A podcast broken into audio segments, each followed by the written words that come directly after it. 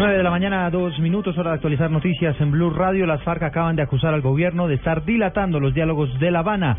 La información la tiene Jorge Morales un comunicado emitido por las FARC, el grupo guerrillero se pronunció sobre las declaraciones del jefe del equipo negociador del gobierno, Humberto de la Calle, en una entrevista que concedió algunos días, y declaró que ellos no están obligados a firmar todo lo que se les presenta en La Habana, como si no tuvieran derecho a objetar lo que el gobierno les presenta. De igual forma declararon que no son ellos los que están dilatando las negociaciones de paz, sino el equipo negociador del gobierno. En cuanto a la aceleración tampoco acabamos de entender por qué siempre nos la exigen en público, mientras que en las reuniones de la mesa se hacen los pesados, se retiran con frecuencia, no acuden, buscan pretextos para esquivar lo sustancial retardan la redacción de los acuerdos. Manifiesta la misiva. Jorge Eduardo Morales, Blue Radio.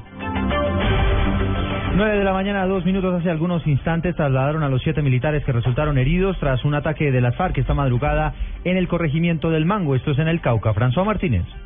En dos helicópteros de la Fuerza Aérea fueron trasladados a Cali siete integrantes de la policía heridos tras un ataque de las FARC con explosivos en el Mango, municipio de Argelia, sur del Cauca. A esta hora los uniformados están siendo valorados en la clínica Fundación Valle de Lili y en el dispensario de la Tercera Brigada del Ejército. Blue Radio conoció los nombres de los patrulleros. Diego Armando Moreno Parejo, presenta esquirlas en las gónadas. Andrés Felipe Guerra Bedoya, esquirlas en la espalda. Juan Sebastián Moncayo Uzcategui, esquila en el glúteo. Rafael Roca Bárcelo, esquila en pierna y brazo, Andrés González Pulecio, herida en el cráneo, Wilson Agudelo Cardona, esquirla en la pierna derecha y Juan Carlos Moreno, esquirla en las piernas. Dos uniformados se les presta mayor cuidado, sus heridas revisten gravedad. Desde Cali, François Martínez, Blue Radio.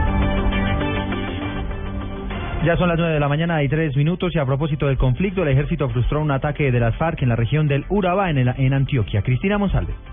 Por lo menos 180 personas se salvaron de ser víctimas de un atentado terrorista por parte de las FARC que lanzarían dos cilindros con grandes cargas de explosivos y un balón bomba contra una base militar y contra la población civil de la vereda del Cuchillo de San José de Apartado. Así lo manifestó el comandante de la Brigada 17 del Ejército, coronel Germán Rojas Díaz. Con la frustración de este atentado se salvó la vida de aproximadamente 180 personas entre niños, jóvenes y adultos que pudieron ser, que pudieron ser afectados por los explosivos que integrantes del quinto frente de la planearon para detonar en las últimas en las últimas horas. El coronel Rojas señaló que la información de la comunidad fue fundamental para frustrar este atentado, por lo que hizo un llamado para que sigan denunciando cuando vean hechos irregulares. En Medellín, Cristina Monsalve, Blue Radio. Cristina, gracias. En información internacional se siguen conociendo detalles de la cinematográfica fuga de Joaquín El Chapo Guzmán de una prisión de México. Los organismos de seguridad siguen intentando dar con su pista. Simón Salazar.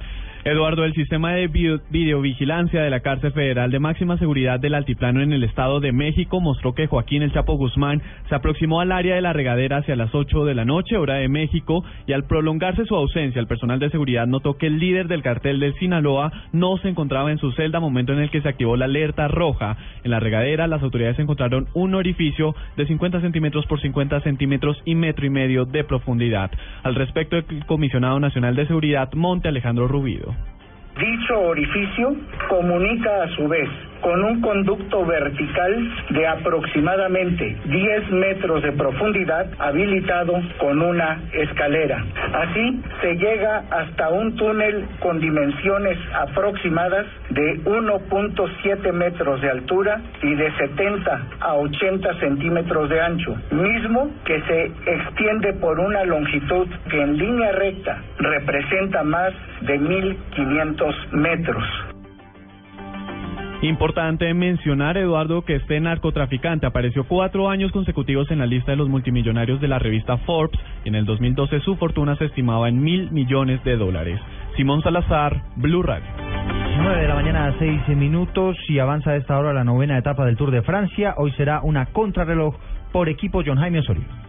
Buenos días, a esta hora se realiza la novena etapa del Tour de Francia, 28 kilómetros entre el puerto de Vans y la localidad de Plumelec, contrarreloj por equipos, han partido 14 conjuntos, han llegado 6 a la meta, el mejor tiempo en meta a esta hora lo tiene el Lampre del colombiano José Serpa con 33 minutos 3 segundos, a las 9 y 15 parte el Movistar de Nairo Quintana y Alejandro Valverde, a las 9 y 30 tomará la partida del Etix de Rigoberto Urán y a las 9 y 45 saldrá el equipo del líder Christopher Froome, se calcula que al final de la etapa haya reacomodo y nueva clasificación general individual.